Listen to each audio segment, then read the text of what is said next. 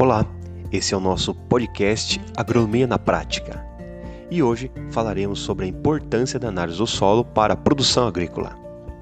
Meu nome é Paulo Rogério Borzowski, sou engenheiro agrônomo e trataremos aqui desse assunto tão importante para tomar decisão lá no campo.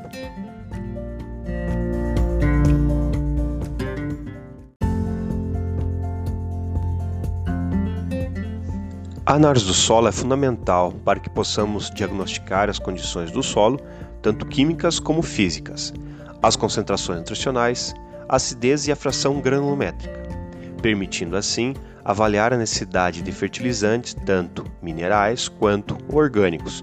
Também a calagem, quanto e qual tipo de calcário deve ser utilizado, e também se há a necessidade da prática da gessagem.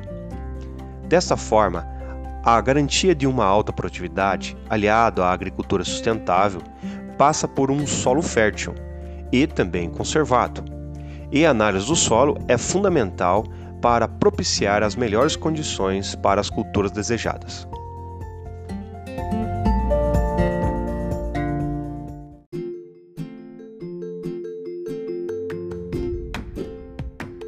Mas quais são os tipos de análise do solo?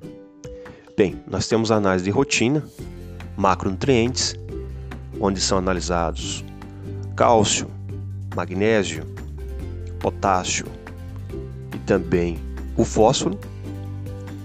Nós temos análise de macro e de micronutrientes, onde é, acrescenta-se a análise dos micros mais comuns.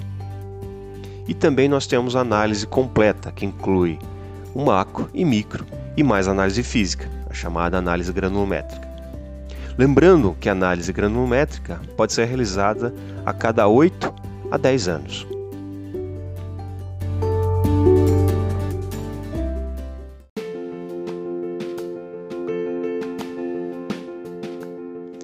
Para que possamos ter uma análise que represente realmente a gleba da propriedade, será necessária a divisão e a seleção de glebas.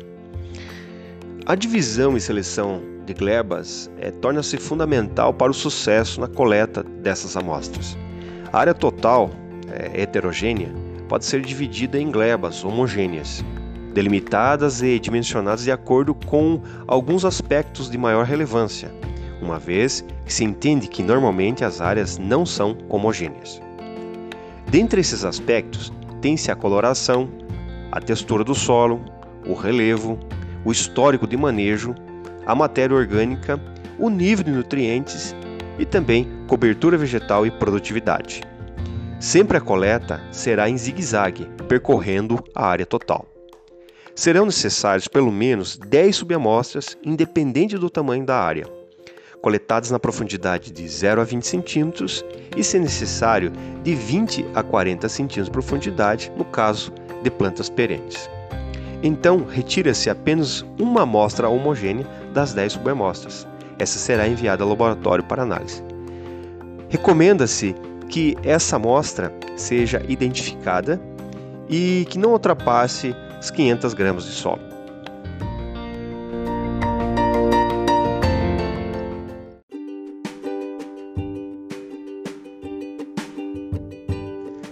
Bem, pessoal, estamos ficando por aqui. Se você é o nosso ouvinte e tem interesse em escutar o nosso podcast Agronomia na Prática, por favor, acompanhe via Spotify. Abraços!